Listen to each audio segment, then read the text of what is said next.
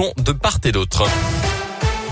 Dans un instant, on va écouter Elton John et Lipa avec Cold Heart. Et voici, avant toute chose, le scoop info à 8h30 avec Colin Code. Bonjour. Bonjour Mickaël, bonjour à tous. Et à la une aujourd'hui, des anti-masques s'en sont pris à une école hier matin dans l'Inde. Des tags ont été découverts sur les murs de l'école élémentaire Jean Jaurès à Amberieu en budget.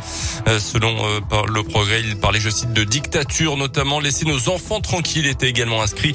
Des chaînes et des cadenas ont été entourés de portails. L'entrée des élèves n'a toutefois pas été retardée, mais c'est fait en présence des forces de l'ordre. Il n'y a pas eu d'intrusion dans les bâtiments. Une enquête va être ouverte, une plainte déposée par la ville. Un drame évité de peu hier après-midi à Simandre sur Suran. Une femme âgée de 57 ans a fait une violente sortie de route au volant de sa voiture sur la départementale 98 pour une raison encore indéterminée. Sa voiture a quitté la chaussée, a terminé sa course dans les bois.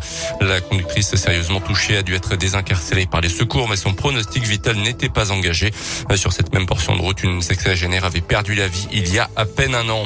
Dans l'actu aussi à Bourg, la tannerie souhaite la reprise des concert debout dès lundi prochain. La salle de concert de Bourg-en-Bresse vient de relayer la pétition en ligne lancée par la Fédération des lieux de musique actuels dont elle fait partie.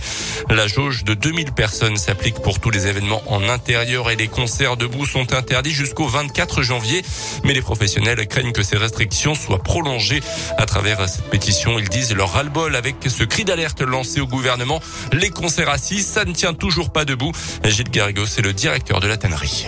Ce qu'on dénonce, c'est le, fait que s'applique euh, au lieu de, musique euh, cette interdiction des concerts debout, alors qu'il y a eu des, des études euh, qui ont montré que le fait qu'un concert soit debout ou assis n'avait pas d'influence sur la façon dont un virus pouvait se déplacer et pouvait contaminer des personnes. Donc voilà, on se retrouve avec à nouveau cette interdiction, sans qu'il y ait de concertation avec le secteur, et on en a un petit peu marre quand même que ça nous tombe dessus un peu comme ça systématiquement. On a une perte de sens aussi sur ce qu'on propose, qui est, qui est, problématique et qui à force commence à devenir un peu usante.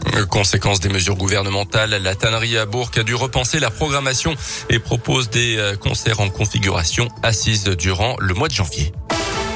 Dans l'actu aussi, Jean-Michel Blanquer droit dans ses bottes, cible de critiques pour ses vacances à Ibiza à la veille de la rentrée scolaire de janvier.